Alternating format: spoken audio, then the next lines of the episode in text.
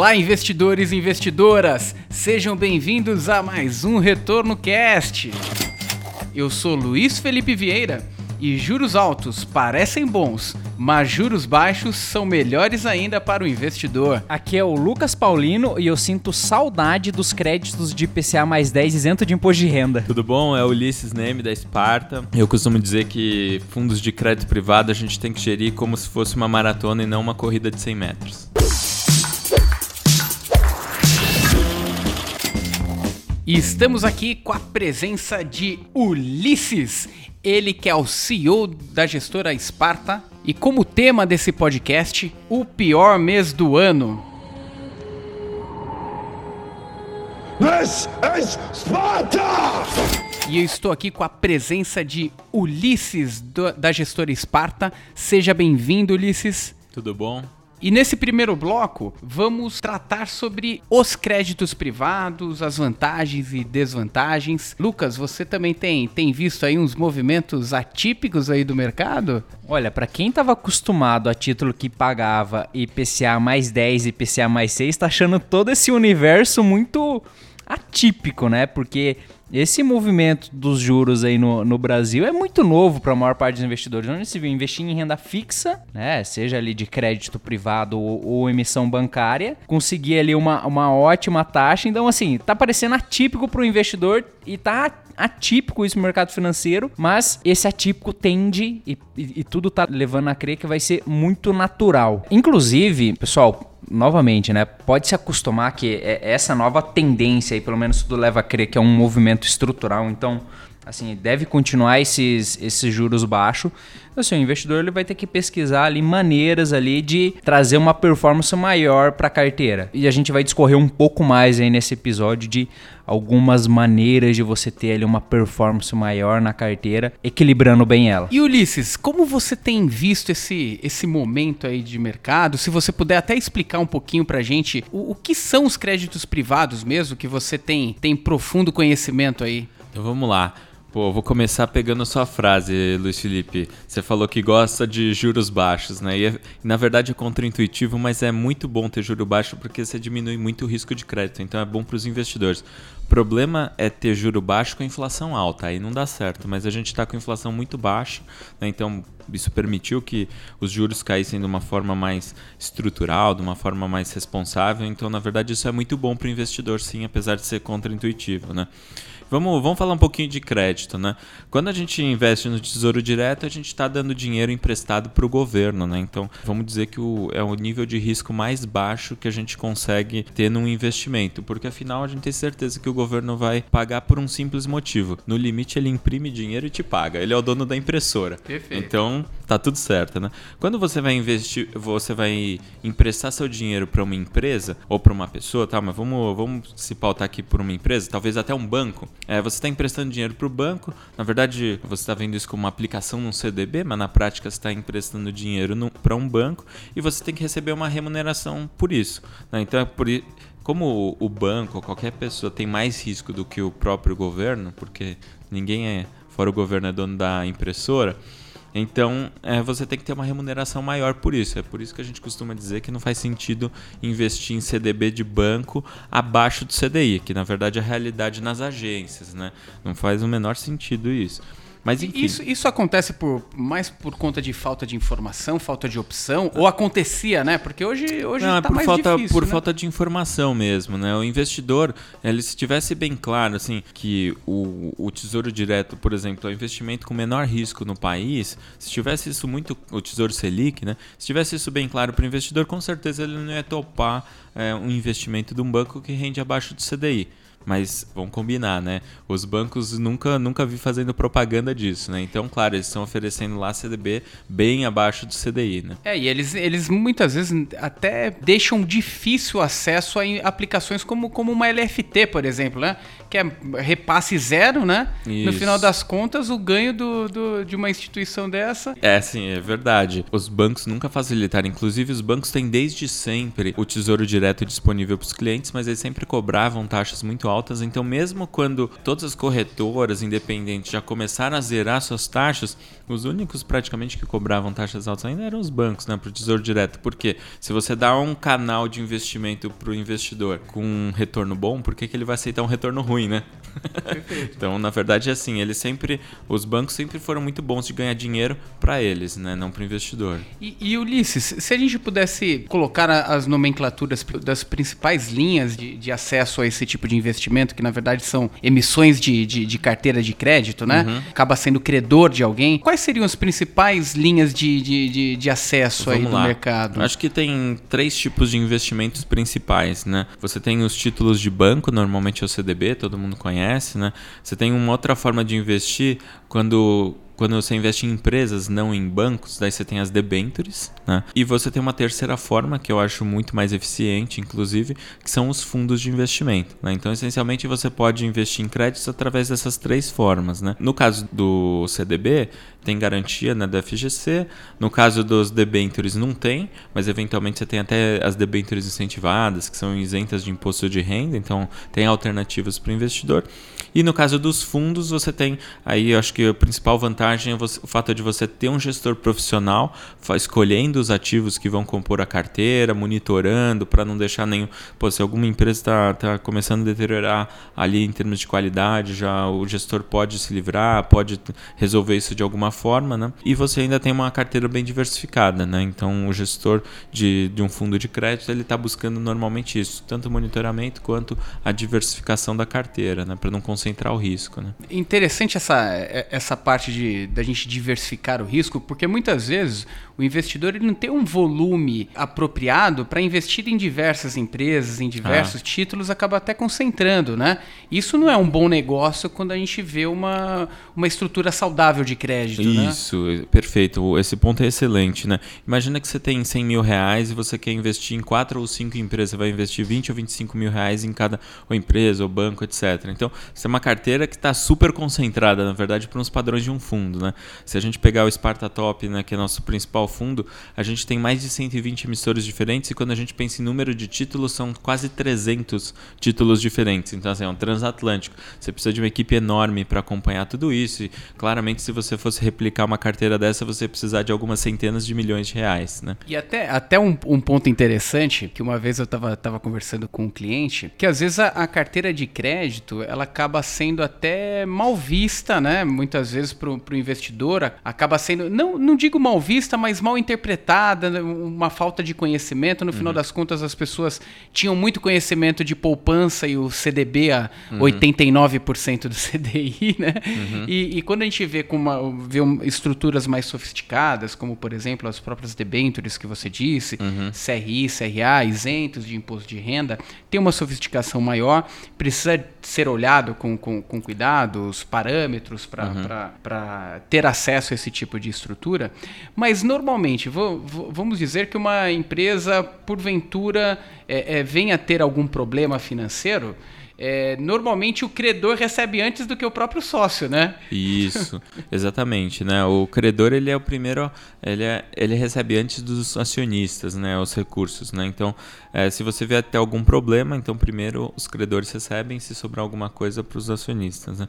Mas acho que o ponto interessante daí dos fundos, né? É justamente que você tem uma um monitoramento, né? Porque o, o investidor até pode comprar direto crédito, né? Então, no caso de, um, de uma emissão bancária, num CDB, por exemplo, é, assim, todo mundo hoje fala, pensa no limite do FGC, os 250 mil por instituição, tem aquele limite conjunto de um milhão, etc. Então, é, tem uma proteção a mais. Então, isso eu diria até que assim, é uma proteção para o investidor, claro, tem alguns investidores que exploram isso, mas deixa mal acostumado, né? Porque o investidor ele fala, pô, quero CDB que me paga mais, eu quero quanto mais tranqueira melhor, né? Vamos falar em português claro é isso. Por outro lado, né, quando você vai para o mundo das debêntures, né, e eu acho que daí isso fica mais- bastante mais evidente, quanto mais taxa, normalmente mais risco, né? Então, o Lucas já começou falando aqui dos IPCA mais 10, tal, não sei o quê.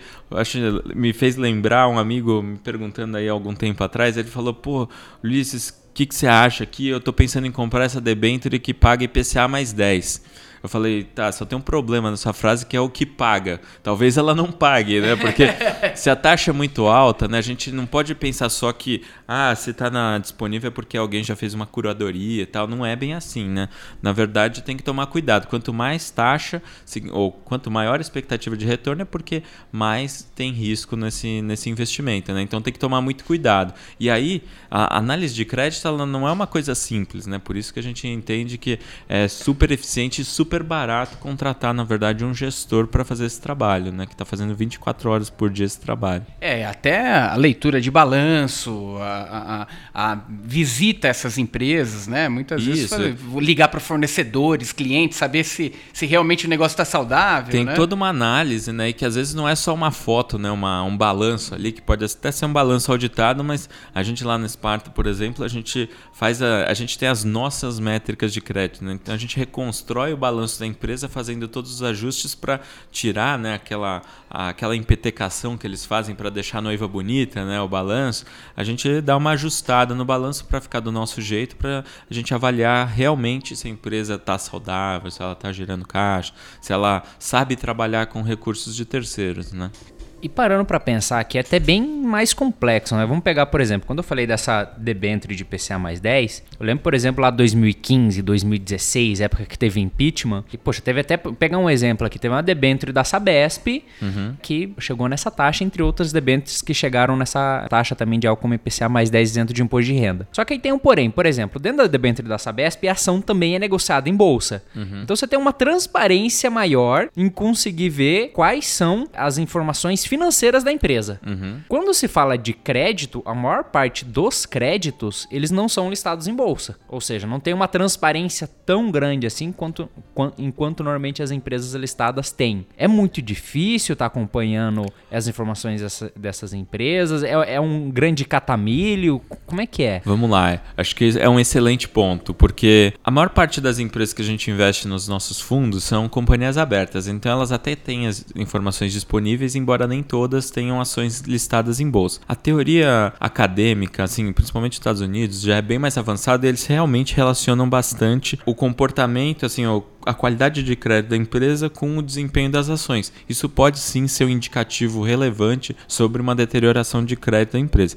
Então eu vou, é, vou pegar esse exemplo que eu acho que foi muito feliz, esse exemplo do Lucas, de Sabesp. Né? Então a gente lembra aí que a Sabesp estava passando por uma dificuldade, a gente passou por uma crise hídrica aqui em São Paulo bastante Juntou relevante. Juntou a crise do Brasil com a crise hídrica. Foi é, é interessante. Assim, a tempestade perfeita, né? Assim, o setor de saneamento básico normalmente ele é razoavelmente protegido protegido das recessões, mas ele tem os seus riscos próprios e exatamente a crise hídrica é um excelente exemplo, né? Então o que estava acontecendo? Você vê a ação foi muito penalizada, você vê que a ação caiu bastante e tal, e de fato o risco da empresa subiu muito porque ela estava passando por uma situação atípica, né? É, no caso, as debêntures também tiveram taxas muito mais altas, né? Então teve oportunidade e aí a gente, assim como gestor, por exemplo, a gente não só estava acompanhando isso, mas estava avaliando se era o ponto de fato de comprar mais debentures porque tinha uma oportunidade ímpar ali, ou se de fato podia destrambelhar tudo e ir para um cenário muito mais catastrófico, então que seria talvez o caso de sair, né? E no caso, assim, em Sabesp especificamente, a gente, a gente conseguiu fazer algumas alocações nessa época, assim. Então não, não só no IPCA mais tanto, né? mas tinha as próprias séries em CDI, né? E a gente conseguiu comprar a taxas bastante convidativas e que hoje dá muita saudade, né? Não, mas é, é interessante quando a gente fala de de operações de crédito, e até pegando um pouquinho do que você falou um pouco antes, Ulisses, sobre o risco, se tem um risco maior, normalmente tem um prêmio maior ali para uhum. acesso. E uma coisa que normalmente eu falo também para as pessoas, está acostumado aí ter um contato diário comigo, é, ninguém, nenhum proprietário de empresa, ele acorda com uma vontade de emitir dívida mais cara, né? Uhum. ninguém, ninguém chega, poxa, olha que que dia gostoso. Eu acho que Cara, os credores eu, são legais. Vou pagar mais Eu vou pagar mais. Tô com vontade. Acordei von- com essa vontade. Acordei com vontade de pagar imposto hoje. É, exatamente. Imagine você, pessoa física, aí ouvindo nosso podcast, você acordar e falar: Poxa, tem uma, um financiamento de automóvel a 0,80, acordei com vontade de pagar 2. É, Vou pagar 2% numa taxa de financiamento. Quer dizer, ninguém em sã consciência acorda com essa vontade. Ou seja, para alguém emitir algo mais caro, é que não tem acesso à emissão mais barata, né? Não tem Perfeito. demanda para isso, né? Então, no final das contas, quando a gente utiliza estratégias de fundos de investimento, você está delegando a uma pessoa, a um profissional que tem uma grande expertise, inclusive depois eu vou até, até abrir espaço que eu, que eu sei que o Sparta aí é vencedor consecutivo de diversos prêmios aí de alocação de renda fixa. Depois dessa, de- dessa conclusão, eu deixo você comentar um pouquinho, Ulisses, fazer o jabá. Mas por isso que é importante o estrategista que cuida de, um- de uma estratégia de, de renda fixa, de crédito privado, até para assegurar mais tranquilidade para o investidor, mais transparência. Afinal de contas, a gente sabe que crédito ele pode matar um investidor, né? Eventualmente o, o É. investidor não receber acaba matando a carteira. Quando entra num acesso a um fundo de investimento que tem expertise, que tem cuidado com os investidores, que tem seus sistemas de compliance funcionando muito bem, seus sistemas de análise também funcionando muito bem, faz toda a diferença, né? Toda a diferença.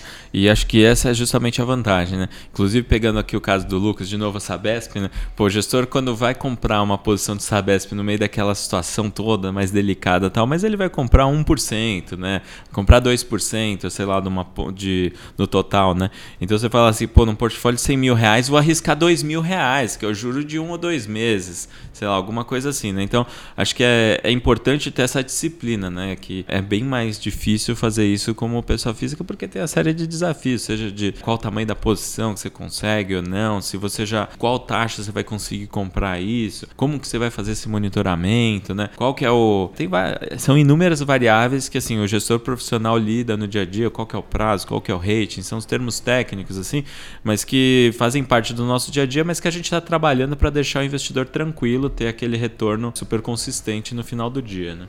E, e vamos ser práticos, né? Qual que é a chance de um investidor, pessoa física, ter tempo e, e qual que é a praticidade dele diversificar em 50, 100 emissores É diferentes? impossível. É, não, é até possível, mas qual que é a viabilidade disso? Vou Quanto, fazer. tem- quanto tempo a pessoa... Eu acho muito difícil. É que nem você montar uma carteira de ações com 30 nomes. Pô, é muito difícil de acompanhar tudo isso. Então você faz o quê? Você compra um fundo, né? Que é muito mais.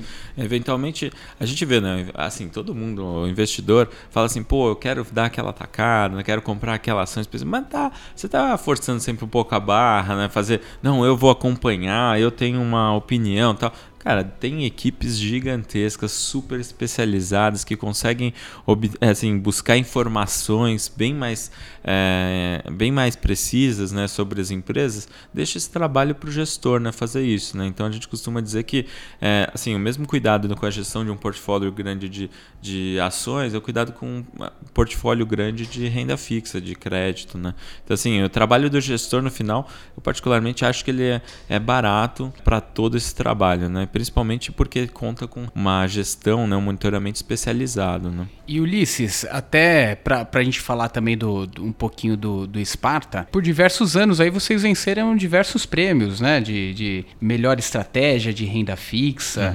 Co- Como, como que você pauta o dia a dia da empresa?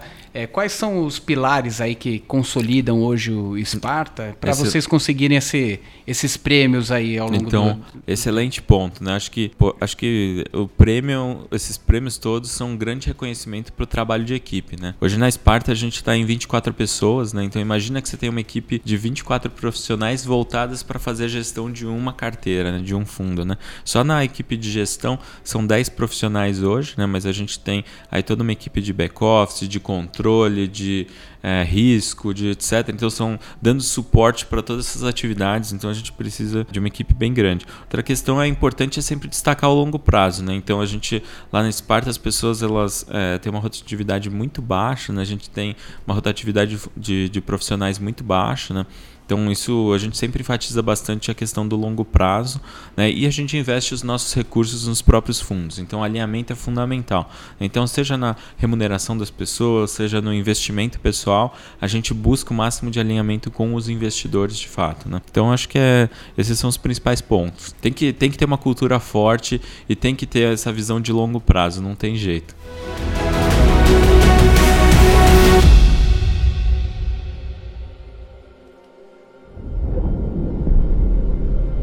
What is your profession?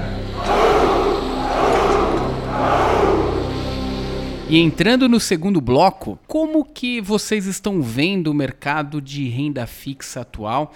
É, até como título, o tema aí do nosso podcast é o pior mês do ano, que realmente foi está sendo um mês muito desafiador.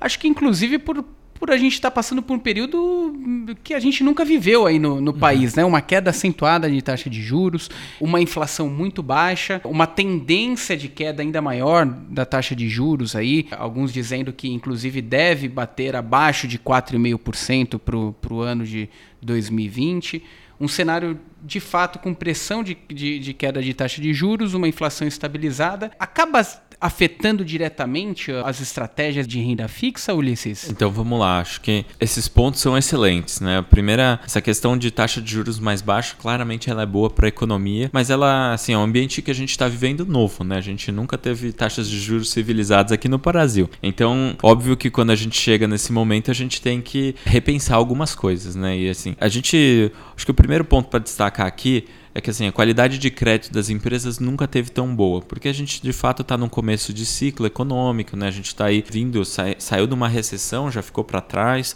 a gente vem tendo um crescimento tímido e tem uma perspectiva aí, uma expectativa de uma aceleração desse crescimento, seja agora no fim do ano, seja já no ano que vem. Então assim, isso é meio que básico. Isso é muito bom para as empresas, né? Então a qualidade de crédito delas tá, nunca teve no nível tão bom.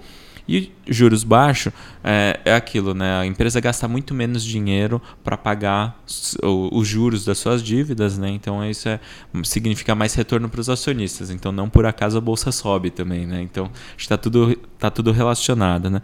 Mas essa questão do juro mais baixo, ela tem tido um efeito colateral interessante, né?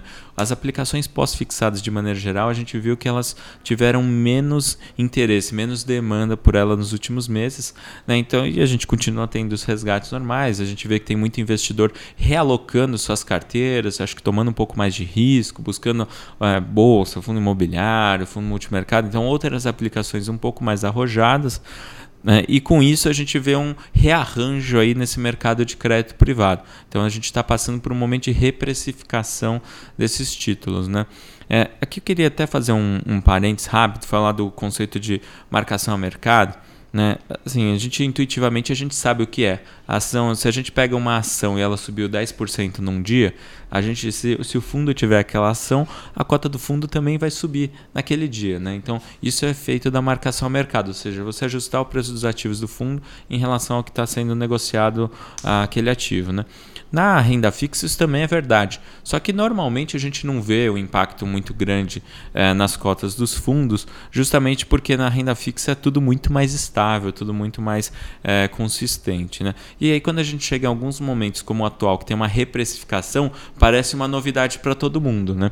Quando tem esse tipo de chacoalhada aí nos fundos de crédito privado, como a gente está passando agora, eu sempre chamo atenção para dois pontos. Tem que entender o que está acontecendo e saber ou se está tendo um problema de default, crise, calotes, ou se é só uma reprecificação, ou seja, se é uma perda temporária, mas que volta. Né? Então, acho que essa é a grande dúvida que o investidor precisa levantar sempre. E nesse caso, né, o que a gente está passando agora é justamente volta, é só uma reprecificação, não tem o risco de quebradeiro de empresa, calote, etc. Então, isso vai voltar. Então, é só um ajuste nos preços. Pelo contrário, como você disse, uma qualidade maior ainda. É, a né? qualidade de crédito nunca teve tão boa. Então, é assim, é até contra-intuitivo de novo, né, ter esse tipo de movimento no mercado, mas é absolutamente normal. Os preços eles estão se reajustando e na verdade se a gente, assim como Quando a gente dá o exemplo no Tesouro Direto, por exemplo, você compra um título lá, Tesouro IPCA. Você compra IPCA mais 3,5. Você sabe que com certeza até o dia do vencimento do título,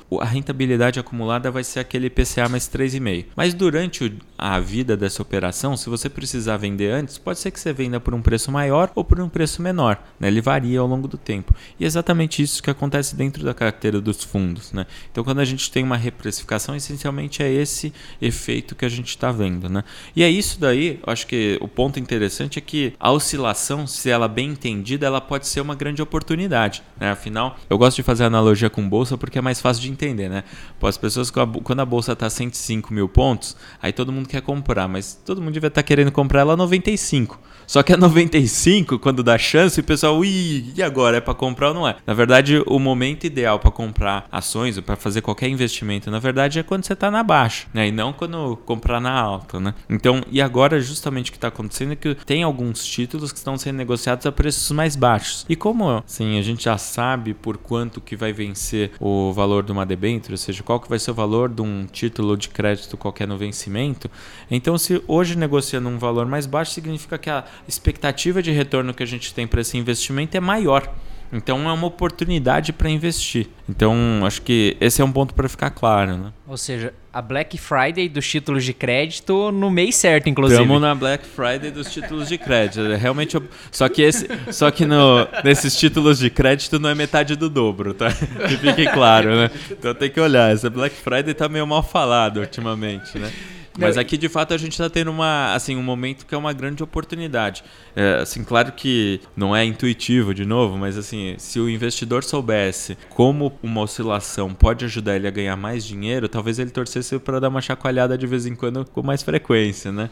Mas acho que é importante daí é que o gestor tenha uma estratégia clara de aproveitar esse tipo de oportunidade, ou seja, que tenha caixa, que tenha um passivo adequado, é, para de fato, quando tiver esse tipo de oscilação, para conseguir aproveitar essas liquidações, para conseguir aproveitar essas oportunidades. Né? É, inclusive, é, no off a gente estava vendo algum, alguns ativos aí muito usados, pós-fixados, alguns batendo pós-fixado batendo 20% do CDI. Na grande parte é, é, por conta dessa, dessa precificação dos ativos?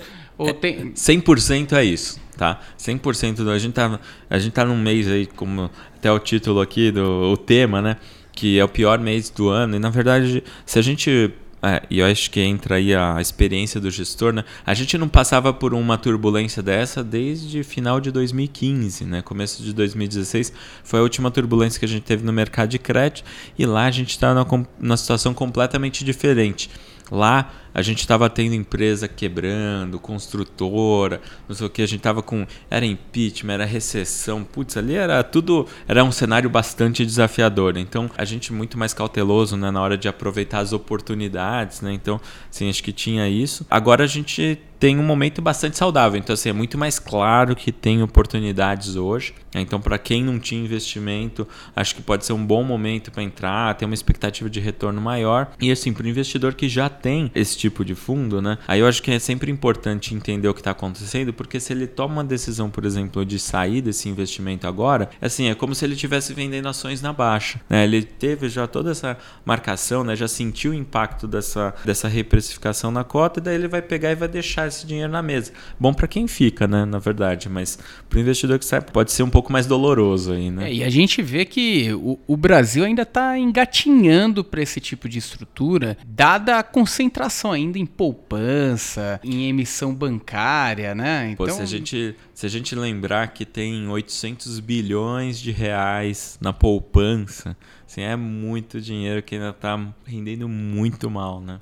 Até para efeitos de comparação, Ulisses, hum. qual que é o tamanho? Você acabou de falar o tamanho de poupança aqui no Brasil. Qual que é o tamanho de crédito privado aqui no Brasil? Tem mais Olha, ou menos esse número? Boa, tenho. Na, assim, depende da amostra e tal, mas vou te falar. A gente acompanha ali os gestores especializados em crédito privado, né? Então, fundos focados em crédito privado. A gente classifica em dois tipos de fundo. A gente tem os fundos mais líquidos, né? Que a gente chama de liquidez imediata. E tem os outros fundos que o mercado convencionou chamar de os fundos com carência para resgate, que normalmente normalmente você precisa programar o resgate com 30 ou mais dias de antecedência, né? Em cada um desses daí, você tem alguma coisa. Nos fundos de liquidez imediata, você tem em torno de 30 bi. Nos fundos que, que tem carência, aí você tem mais alguma coisa como 25 bi. Isso dos gestores independentes, isso é a amostra que a gente acompanha ali. Então você fala assim, pô, comparado isso com a poupança que tem 800 bilhões. Exato. Você tá falando de 12, 13, 14 É vezes. um mercado muito tímido ainda. É, é muito grande a diferença. E mesmo assim, se a gente pegar o total de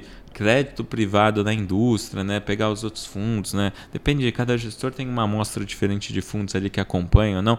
Mas assim, os números em geral não passam de 100 bi. Então vamos dizer que no mínimo são oito vezes mais na poupança do que você tem em todos os fundos de crédito privado do mercado, né? Ou seja, a maior parte, porque a indústria de, de crédito, ou seja, de debênture, CRA, SRI, ela, ela é muito maior. Ou seja, a maior parte então está em pessoas físicas, não está nem em fundo. ela é muito maior, ela está direto em pessoas físicas, né? Por exemplo, quando você tem títulos incentivados, ou seja, títulos que são isentos de imposto de renda, normalmente não faz sentido comprar isso num fundo, né? A menos que você tenha um, um veículo que consiga dar esse ganho para o investidor final, né? Então, pegar aqui o caso dos fundos de debêntures incentivadas. Eles, o fundo de debêntures incentivadas, ele é isento de imposto de renda, então ele pode comprar as debêntures que também são isentos de imposto de renda e tá lá. Apesar de que hoje, se a gente somar o total que tem, pegar o caso de debêntures incentivadas, no total são 80 bilhões de reais de debêntures incentivadas que existem em circulação no mercado hoje, sendo que tem 15 bilhões só em fundos. O resto está na mão ou de bancos ou de pessoas físicas, né? Sendo que a, maior parte é em pessoas físicas, né? É interessante fazer algumas correlações lá fora, falando principalmente do mercado americano, quando se fala de investir em renda fixa, são os bonds. Isso, os corporate bonds. Corporate bonds, perfeito. Como é que é? Para efeito apenas de paralelo mesmo, para as pessoas ancorarem, como é que é o mercado lá fora? Você falou um pouco dos números aqui. Você tem, você tem mais ou menos o número de como é que é o mercado? Olha, lá fora, assim, na verdade, normalmente você não. eh, Variam muitos números, né? De, dependendo da fonte e tal, mas assim, um- normalmente o maior mercado eh, em cada economia é justamente o mercado de renda fixa, o mercado de crédito, né? Então eles são muito grandes. Então você tem dois mercados muito grandes que são os de títulos públicos, mas que no exterior eles têm uma relevância muito menor, eles ficam mais para, pô, eu quero comprar um título de 30 anos, um banco precisa fazer um enquadramento, uma seguradora por força de legislação precisa comprar determinado tipo de título. Normalmente é isso, né? Tanto que fazer até o gancho aqui, né? O pessoal fala de juros negativos lá fora, né? Ou seja, título que você aplica hoje 100 para resgatar daqui a 10 anos 99. Você fala, pô, é um absurdo isso. Mas tem, o pessoal fala, pô, tem investidor que topa isso. Na verdade, não é que investidor pessoa física não topa isso, né? Porque o investidor, o cara só compra um título com uma expectativa de retorno negativo lá fora se for um banco, se for uma seguradora, né? Não faz sentido, né? Mas normalmente, então, Daí, inclusive, ele pode esperar que caia mais ainda para ele fazer um. É. ter um ganho de capital ali, mesmo no. no- Ah, pode na- até na- ter, mas assim, é uma minoria, né? Eu tava vendo uma estatística que dos 15, dos mais de 15 trilhões de dólares que estão em títulos que, que têm expectativa de retorno negativa, só 2% está na mão de investidores de fato que não são aqueles obrigados a ter esses títulos por regulação. Ou seja, bancos centrais, bancos, seguradoras, fundos de pensão, às vezes, etc. Né? Então, assim, o investidor, na verdade, racional, ele não topa um investimento com taxa de retorno negativa, né? Mas, assim, voltando, aí a gente tem os, os corporate bonds lá fora. Isso, eles são muito comuns, né? Então, normalmente, quando você fala de investir em renda fixa, é, corporate, os corporate bonds, eles são bastante comuns, seja como fundo, seja como investimentos diretos, né? Né? Nos mercados mais desenvolvidos, né, normalmente você tem uma parcela mais elevada do que a gente tem aqui no Brasil é, alocada em ações. Então, nos Estados Unidos você vê, assim, não é absurdo você encontrar um investidor que tem 50% das suas alocações financeiras em ações. Né? Aqui no Brasil, se você encontrar um investidor que tem 50% em ações, o cara tem que ser muito Highlander, né? Assim, tem que ser muito, muito arrojado, né?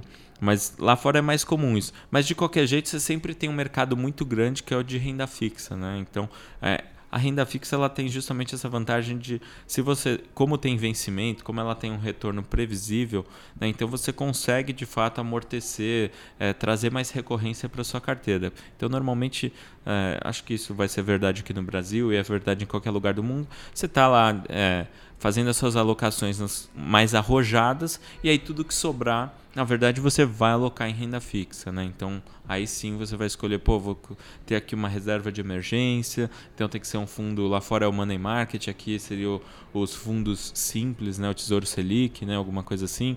É, e lá no, no, E daí você tem outras alocações. É comum lá no exterior você fazer alocações em crédito, e as, elas às vezes são relevantes em relação ao portfólio do investidor.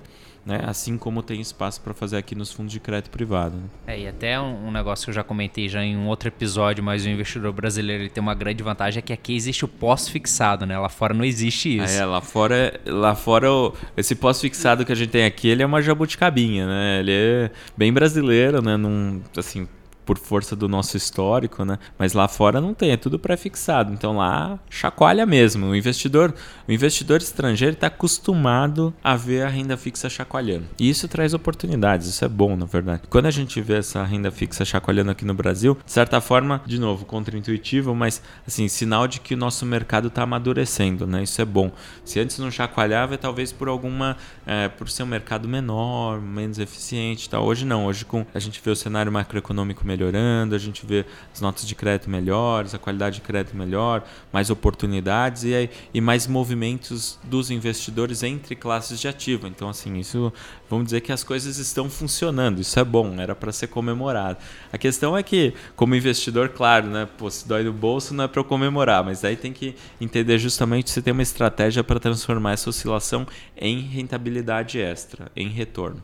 E vocês usam alguma estratégia para investir em títulos fora do país, Ulisses? A, gente tem, a gente tem um fundo, que é o Spartamax, que ele é um fundo para investidores qualificados, que ele pode fazer esses investimentos é, em títulos no exterior, mas atualmente a gente não tem nenhum.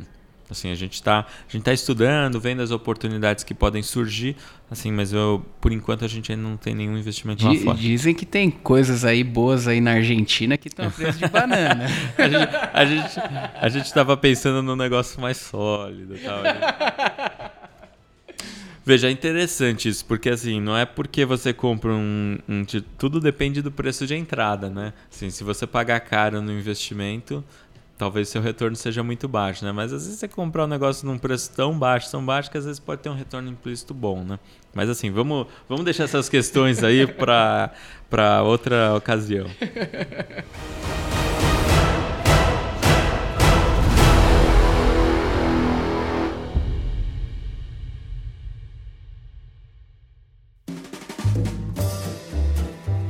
E agora indo para o terceiro e último bloco, as perspectivas aí para o ano de 2020, um cenário diferente aí do habitual que estamos vivendo, tanto no Brasil quanto no restante do mundo. E quero saber um pouquinho mais da sua carteira, Ulisses, de investimento, mas isso aí a gente deixa para o finalzinho aqui do bloco, tá? Tá bom. É, você até chegou a comentar no bloco anterior, a gente, a gente chegou a passar por, esse, por essa situação, dos juros negativos no, no mundo. Então, quer dizer, o Brasil passa por um cenário novo, que são juros juros baixos. Apesar de serem juros baixos, nós ainda temos o juro real, um dos maiores do, do mundo ainda, uhum. né? Mas o mundo passando por uma situação um pouquinho diferente do que, do que a gente vinha vendo aí ó, é. no, nos últimos tempos. Como que você enxerga primeiro o, o, restante do mundo, o cenário Europa, cenário Japão, que tá então, com essa... Lá. Acho que de fato assim, o fazer análise de cenário de investimento tem que começar primeiro do big picture, né? Ou seja, do macro, né? Então a gente tem que lembrar que a gente está inserido, a gente é 1% de 2% da economia global, a gente tem que, na verdade, entender o que está acontecendo no resto do mundo, né? Então, Primeiro, lá no, no, exterior, as economias mais maduras elas estão em fim de ciclo, né? Então a gente vê que pô, nunca teve um período tão longo de prosperidade pós-crise de 2008, né? A gente tem 10 anos, mais de 10 anos aí que foram sendo injetados estímulos nas economias e bem ou mal as economias andaram.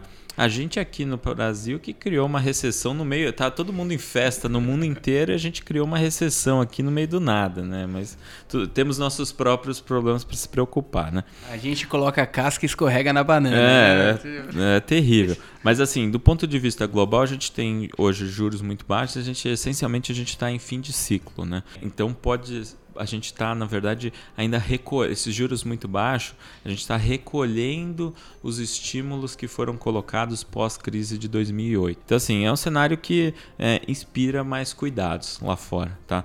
Não que a gente esteja, não necessariamente a gente está à beira de uma catástrofe, mas inspira cuidado. Aqui no Brasil, a gente está numa situação diferente, como eu comentei, né? Então, a gente teve uma crise em 2015, 2016, a gente está agora no começo de ciclo, que a gente chama, né? Então, tem uma perspectiva mais positiva positivo. É, o fato da gente ter passado por uma recessão e foi uma recessão bastante dura, né? então a, assim as empresas têm capacidade ociosa, então isso é bom, isso dá uma segurada na inflação, né? tende a dar uma segurada na inflação. Então mesmo que a gente comece com crescimento, a gente não deve ter pressões inflacionárias relevantes que fariam os juros aumentar. Então isso é, a priori tudo isso é positivo, né? E a gente tem que lembrar também, assim, essas reformas todas que estão sendo feitas, na verdade, assim, são coisas para equacionar porque o futuro era muito pouco promissor, né? A gente tinha é, déficits enormes e crescentes aí de perspectiva, então, assim, a reforma da Previdência ajuda, agora você vê as dificuldades de emplacar outros tipos de reformas, né? Então, assim, a gente, isso é bom, mas assim, inspira certos cuidados porque essencialmente isso mexe com confiança. E, e a questão da confiança ela é chave, né? Não é que. Por que, que a gente, na minha leitura, por que, que a gente não cresceu aí no começo do ano tal? Desde do resultado da eleição, né? Todo mundo veio um pouco mais animado, mas assim, só se falou em reforma da Previdência na mídia e tal. Então todo mundo, até quem não sabia o que era a tal da reforma da Previdência, falou: não, é, tem que esperar a reforma da Previdência sair para de fato as coisas andarem, né? Então foi isso que, na verdade, foi segurando a economia. O próprio assim, os juros, de certa forma, eles têm caído, né? Porque a inflação está muito baixa, porque a economia está devagar mesmo, né? Então, assim, abriu espaço para cair, para baixar os juros para estimular a economia tal, né? Então a gente, a gente vê assim que não é que a gente está num mar de flores. E assim, a gente tem que lembrar também que quando a gente olha o contexto global, assim, o mundo está passando por coisas bastante estranhas, né? Então a gente fala, pô, é, o investidor tem sido manchete de tudo que é lugar. O investidor estrangeiro não está saindo do Brasil nos últimos meses. Né? Aliás, praticamente o ano todo ele está saindo do Brasil. Pô, a bolsa está subindo, mas só com o investimento dos locais, né? Porque o investidor estrangeiro ele olha tudo isso e ele ainda vê isso de uma forma muito cética, né? O investidor estrangeiro ele olha os outros países, o que está acontecendo. Você vê que não é, não é que é preocupação do investidor estrangeiro, o próprio governo. Você vê que eles estão olhando o que está acontecendo nesses países da América do Sul, da América Latina, para tentar tentar é, se prevenir e não acontecer é, nenhum tipo de manifestações mais assim calorosas como a gente tem visto em outros países aqui na América do Sul, né? Então assim, é, a questão é acho que sempre tem cuidados. Aqui no Brasil a gente vira e mexe tem umas surpresas que vêm do nada, né? Quem que estava prevendo uma greve dos caminhoneiros, né? Pô, quem que estava prevendo o Wesley Day, né? Então assim, as coisas acontecem aqui no Brasil, a gente tem histórico aí de surpresas e surpresas, né? Então é por isso que acho que quando a gente fala de carteira de investimento, a gente precisa ter, com certeza, a gente tem que fazer uma alocação ali em, em linha com o que é o perfil de, de risco de cada investidor. O investidor, mesmo mais conservador, ele tem que ter algumas coisas um pouco mais arrojadas, mas talvez um tamanho menor. É, você pega um investidor mais sofisticado, não é que é para ir all-in, tem que também ter uma parte mais uma parte mais conservadora.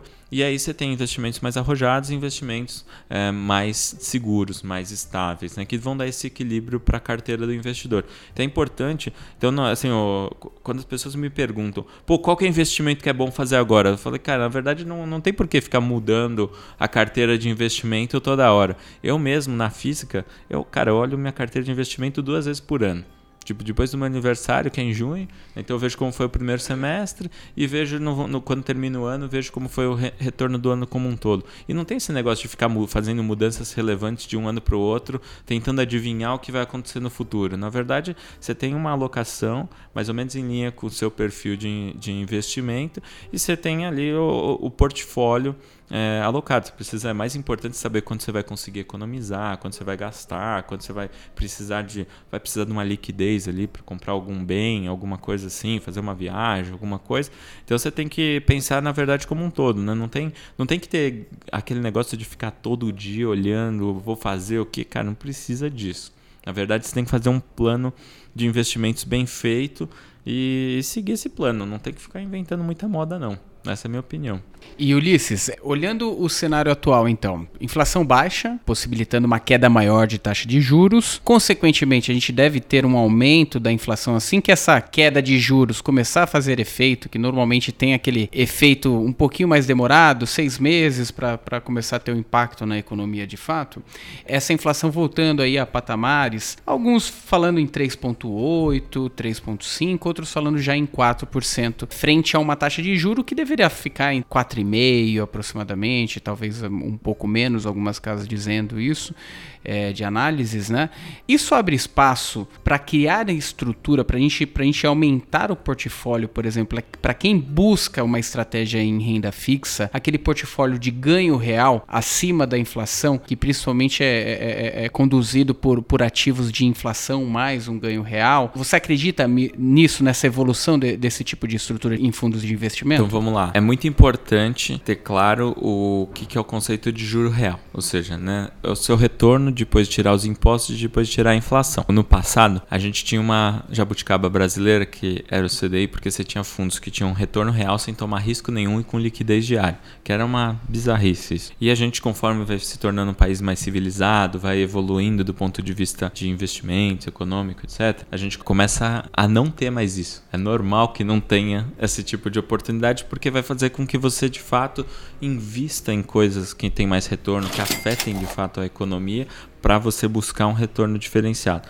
Então isso é normal. Claro que na renda fixa não é porque você está com um cenário mais positivo ou menos positivo que você não deve ter, ah, só vou ficar com coisa pós-fixada. Tal. O ideal é você ter um mix ali de alguns indexadores. Então tem alguma coisa atrelada à inflação, tem uma parte que é CDI e tal, porque a gente não sabe simplesmente como vai ser o futuro. Então a gente precisa ter essas todas essas caixinhas dentro dos nossos investimentos. Também é importante lembrar que assim, provavelmente a gente está num cenário aqui no Brasil que a gente não vai ver mais os juros de dois dígitos ou não tem perspectiva perspectivas de ver mais juros de dois dígitos. Mas isso não significa que nunca mais os juros vão subir.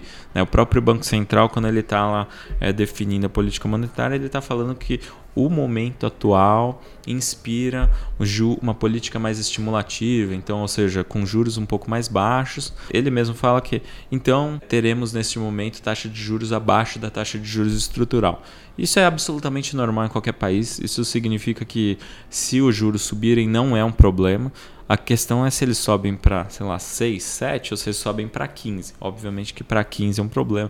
Para 6, 7 é, pode ser normal, pode ser simplesmente para controlar uma inflação maior que vem em decorrência de uma economia mais aquecida, que é exatamente que é bom para todo mundo, né? Então assim, a gente pode, então é por isso que é importante ter em mente que os juros eles podem oscilar ao longo do tempo e isso é, assim não necessariamente é um problema, isso é saudável, na verdade. Né? Então acho que cabe aí você ter sempre uma parcela, sim, uma parcela apostando em queda de juros, ok. Assim como você vai ter uma parcela pós-fixada que é para proteger se os juros subirem. Então, assim, você vai ter de, todo, de tudo um pouquinho e acho que tem espaço para todos esses investimentos. Legal. E, e, vocês na Esparta, como que vocês estão enxergando essa política aí de queda na taxa de juros? Vocês também estão enxergando essa perspectiva de queda efetiva na taxa de juros, uma inflação mais equilibrada para os próximos anos e um câmbio controlado, vamos dizer assim? Vamos lá. Questão do. Na Esparta nosso foco é crédito, né? Então, e o perfil pós-fixado, né? Então a gente a gente está bastante animado porque de maneira geral a gente vê a economia andando para frente. Então assim, é um cenário otimista, qualidade de crédito muito boa, a gente vê o mercado de investimento se desenvolvendo, a gente vê mais empresas acessando o mercado de capitais, ou seja, menos custo para as empresas e mais retorno para os investidores, né? Tá desintermediando, né? Acho que essa é a palavra importante, né? Ou seja, tirando o pessoal no meio do caminho, que são os bancos, basicamente. Assim, o cenário é muito positivo. Quando a gente fala de câmbio, assim, câmbio é uma variável de ajuste. Pode acontecer é, movimentos no câmbio e tal, depende de outras variáveis, depende do resto do mundo, depende aqui. Então, não necessariamente, assim, de novo, não necessariamente um câmbio para cima, um câmbio para baixo é positivo, né? A gente, na verdade, o interessante é que ele seja o mais estável possível, né? Então, se a gente pegar o euro como exemplo, pô, o euro tá 1,10, 1,20 desde sempre, né? Então, assim, ele é muito mais estável. Não tem esse negócio que nem é, você pega um país que tem uma crise cambial Pega uma Argentina, pô, antes era 1 para 1, depois era 1 para 6, hoje é 1 para 60. Pô, aí não dá, né? aí, aí o negócio não está estável, aí você não consegue desenvolver a economia local de uma maneira mais consistente. Mas assim, a gente não vê nenhum cenário é, dramático para câmbio. câmbio, ele lá no, no meu orientador no mestrado em economia, ele dizia que o é, o câmbio foi feito para humilhar os economistas, porque ninguém consegue é prever câmbio, né? Então, mas é isso aí, a gente não vê nenhum cenário dramático assim, mas a gente para a economia brasileira vê um cenário positivo, tem espaço para a economia crescer, fazendo a lição de casa adiciona mais confiança, os juros em patamares civilizados, não significa que eles só vão cair, pode subir também, mas desde que suba com inflação controlada, tudo isso aí, a gente não vai ter mais as aberrações que a gente já teve no passado. Então é natural que assim, os próprios investimentos. Então, quando tem, assim, quando perguntam, pô, a renda fixa morreu? Não morreu, cara. Na verdade, não, assim, você sempre vai ter espaço para ela, como acontece no mundo inteiro. Né? No mundo inteiro, a parte de renda fixa é, é normalmente a caixinha mais relevante de investimentos. Né? Você tem as ações, tem as coisas mais arrojadas, mas assim, o que dá a sustentação, pro, estabilidade para os portfólios é a renda fixa. Né? E, e Ulisses, assim, é, tem um contexto que vocês são mais específicos, você até frisou aí, poxa, a Esparta trabalha com renda fixa, crédito pós-fixado, uhum. não é? Mas é natural que, que nem você comentou, cada investidor ele tem que conhecer as suas peculiaridades, entender um pouco mais dos objetivos. Você vai perguntar se eu tenho ações na carteira, é isso? Pegando um gancho, o que, que você quer falar da tua carteira? O que, que você pode falar? Não, eu posso falar transparência total aqui. Carteira a... pessoa física. Fala o que você faz na física, não é isso? Pô, é isso aí. Eu tenho, eu tenho uma carteira de ações, acho que tem um perfil arrojado, então eu tenho uma carteira de ações até relevante, mas que é feita através de fundos, né? Então, de, de novo, assim, eu não tô lá escolhendo, por mais que o nosso trabalho seja de estar em contato com as empresas, não sei o quê, eu invisto em alguns gestores, então hoje tem alguns gestores na minha carteira. Só é pegar é... um adendo aqui, que eu acho chave, e para quem tá escutando esse, esse podcast, o Ulisses, ele já tem anos de mercado, ele é gestor, se escutaram que ele, que ele falou que olha duas vezes no ano, ou seja, um cara que conhece muito de mercado. Então, assim, é só um dos adendos mais importantes que eu acho até de, desse papo aqui, quando você fala de investir em pessoa física, pessoal, não adianta olhar todo dia. Pode, pode continuar. Eu acho que é super relevante isso, porque não é para ficar olhando todo dia mesmo. Senão você vai fazer besteira. o, mas assim, eu tenho uma parcela inter, assim, bem importante até em, em ações, mas através de fundos. Tem uma parcela bem relevante é, em renda fixa, e obviamente daí isso é praticamente tudo na Esparta, né? É, seria até estranho se não fosse assim, é porque a gente tem esses fundos.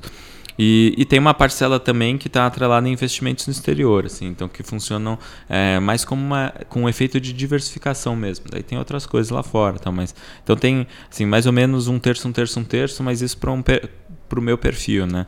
Então, para cada, cada pessoa tem que ser, tem o seu perfil. Então, acho que assim faz sentido ter vários tipos de investimento. Então não é porque você é conservador que você só tem renda fixa, nem porque você é agressivo, então você só tem renda variável. Aliás, até a gente já teve um, a gente tem ainda, na verdade, lá no Esparta um fundo é, de comandos agrícolas super arrojado, tal. Então é um fundo que oscila bastante.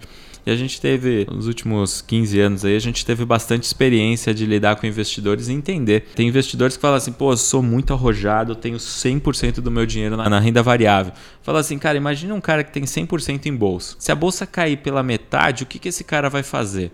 Cara, a única coisa que pode fazer é acender uma vela, torcer, rezar Tipo, não, não tem muito o que fazer, né? Então eu até brinco assim que eu acho que um cara muito arrojado, mesmo que ele seja muito arrojado, ele precisa ter uma parcela que não é muito arrojado, que é basicamente muito líquida, que é o extremo oposto. Porque daí quando tem uma queda importante em bolsa, ele tem pelo menos como comprar. Assim como isso pode dar um parâmetro também para quando ele tiver um ganho muito relevante em bolsa, ele fala assim, pô, tá na hora de colocar um pouco do bolso e não de aumentar, né? Então acho que ter uma carteira equilibrada, assim, é, na verdade, é o, é, é o que faz mais sentido para todos os investidores, então não é porque é conservador que não tem ações e porque é arrojado que não tem renda fixa. Na verdade, acho que todos os portfólios têm que ter. E o que vai mudar aí é a questão do tamanho de cada posição. Né? Então, é por isso que assim, ler bastante, pedir uma ajuda para um profissional de investimentos, acho que é sempre ajuda você a, a, entender como que isso funciona e como que você pode definir qual que é o tamanho adequado para sua carteira. Né? É, aquela velha máxima de tentar encontrar o ponto de alta, o ponto de baixa, é, a chance de você machucar os seus resultados é muito grande, né? É, esse negócio de fazer previsão é muito difícil, principalmente quando é sobre o futuro, né? E com isso terminamos o nosso podcast de número. Opa, eu estava distraída. Peraí. Ah, é o episódio número 12. Com a presença de Ulisses, ele que é gestor CEO do Sparta. Foi muito esclarecedor, Ulisses. É, é importante para o investidor saber que a renda fixa ela não morreu, ainda tem espaço, tem oportunidade, é apenas uma reprecificação, certo? Exatamente, tem bastante oportunidade e estamos vivendo novos tempos aí. Bacana. Então, você que tem uma estratégia em renda fixa, não, não fique perturbado com a situação atual, momentânea. Entenda o momento, acho que vale a pena refazer o seu perfil de investidor, entendendo se o momento ele está adequado para aumentar o portfólio é, em renda variável, aumentar o seu portfólio em mais liquidez para pegar uma possível oscilação, oportunidade. Ah, e se você quiser participar do nosso próximo Retorno Cast, tiver alguma dúvida, alguma crítica ou até algum assunto para a gente tratar aqui, alguma pessoa que você gostaria que viesse aqui no nosso Retorno Cast, escreva para retornocast@maisretorno.com e se você ainda não experimentou, experimente a nossa plataforma de comparação de fundos de investimento no maisretorno.com. É uma referência no mercado. Não deixe de comparar seus fundos e até a próxima. Você ouviu Retorno Cast.